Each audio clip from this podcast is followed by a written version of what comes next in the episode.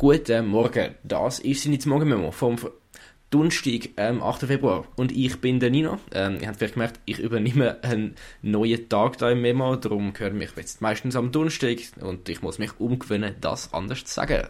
Aber ja, kommen wir doch gerade zu den News und fangen in der Schweiz an. Falls ihr aus irgendeinem Grund wollt sagen, dass der doch recht berühmt berüchtigte SVP-Politiker aus dem Aargau, der Andreas Glarner, ein Gaga-Rechtsextremist ist, dann dürfen ihr das. Das hat zumindest das Bezirksgericht im Aargau so gesehen. Der Medienunternehmer Hansi Voigt hat nämlich vor einer Weile etwas tweetet, wo er eben den Glarner als Gaga-Rechtsextremist bezeichnet hat. Der Glarner hat ihn darauf aber angezeigt. Die Staatsanwaltschaft hat auch äh, bedingte Geldstrafe für den Voigt gefordert, wo das dann allerdings vor Gericht gezogen hat und jetzt freigesprochen wurde. Das Gericht hat gefunden, eben der Politik sei eine gewisse Übertreibung normal und es bräuchte schon sehr viel, dass es sich um Beschimpfung und üble Nachrede würde handeln, so wie das die Staatsanwaltschaft gefordert hat. Das Urteil ist allerdings noch nicht rechtskräftig. Der Andreas Klarner hat angekündigt, zum nächsten oberen Gericht, also kantonalen Gericht, zu ziehen. Vielleicht landet es ja eines Tages vom Bundesgericht, who knows.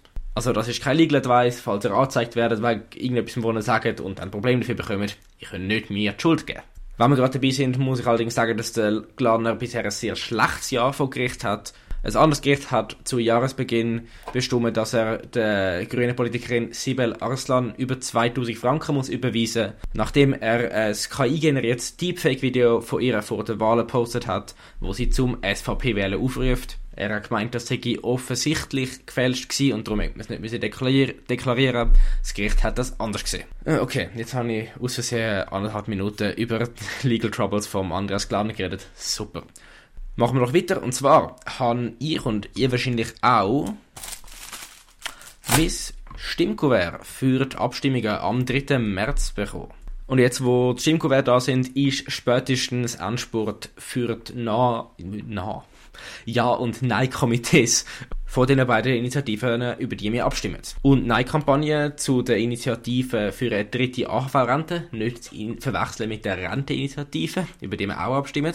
Die Nein-Kampagne hat seit vorgestern für Aufmerksamkeit gesorgt, weil sie an 700.000 Rentnerinnen und in verschiedenen Westschweizer Zeitungen einen Brief von fünf Schweizer Altbundesrätinnen publiziert bzw. geschickt haben. In der Schweiz ist es ein bisschen ungewöhnlich, dass sich Altbundesrätinnen so in den Abstimmungskampf einmischen.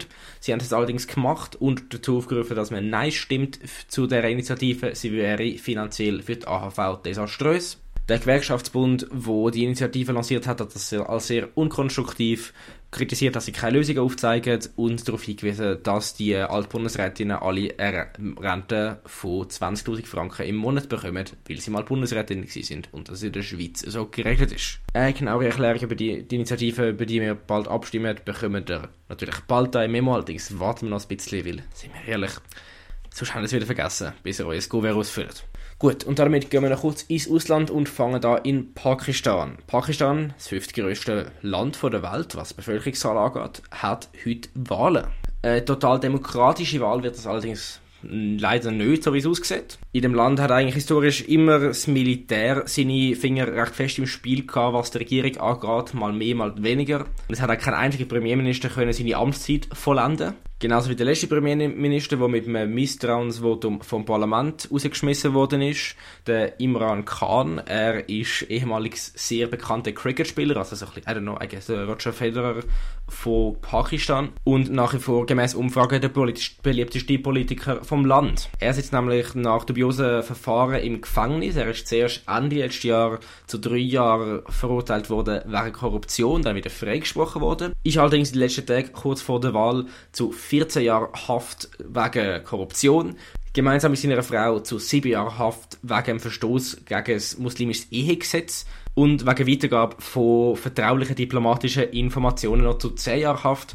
Dort ist es spezifisch darum gegangen, dass er bei einer öffentlichen Rede mit einem Blatt umgefuchtelt hat. Er behauptet hat, sei ein geheimer Coup gegen ihn geplant worden. Also das sagt der Beweis. Aus dem Gefängnis kann er jetzt auch nicht mehr antreten. Sein wahrscheinlicher Nachfolger wird wohl der Nawaz Sharif. Das ist ein Pakistani-Politiker, der jetzt wieder aus dem Exil zurückkommt, er hat auch schon drei Amtszeiten als Premierminister angefangen. Das Ganze ist allerdings auch durchaus tragisch. Pakistan geht es aktuell unter anderem wirtschaftlich sehr schlecht, unter anderem als Konsequenz von dem Regierungschaos. Und äh, Triggerwarnung Mord 321. Gestern sind bei Bombenangriff vom Islamischen Staat auf zwei Parteibüros mindestens 30 Menschen ums Leben gekommen. Gut, und damit haben wir es für heute. Ihr werdet wohl bald äh, Ergebnis von dieser Wahl hören. Noch kurz ein Mini-Update aus dem Nahostkonflikt. Dort äh, sind gestern Abend Verhandlungen für einen neuen Waffenstillstand und, und Freilassung von Geiseln gestern Abend für den Moment zumindest gescheitert. Gut, und damit haben wir es für heute. Wir hören uns bald wieder. Ich wünsche euch einen schönen Tag. Take care.